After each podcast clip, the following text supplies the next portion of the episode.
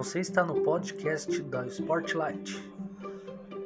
Primeiro episódio de hoje, a UEFA consulta a possibilidade de excluir Real Madrid, Manchester City e Chelsea da Champions League.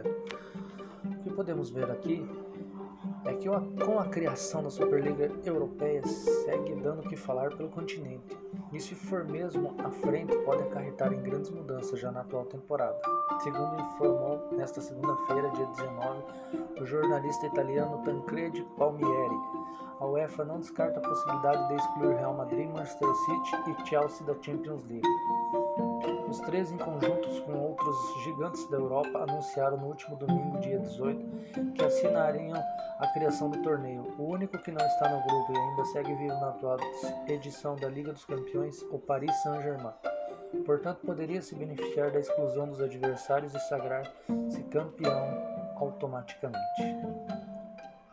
De decreto mesmo, o presidente da UEFA, Alexander Caferin afirmou nesta segunda-feira que se reunirá na terça, dia 20, com advogados para tratar da semifinal da UEFA Champions League.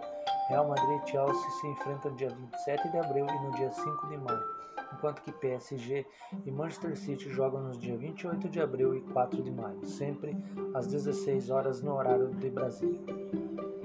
Eu fico por aqui, agradeço a você por ouvir o nosso primeiro podcast Sportlight.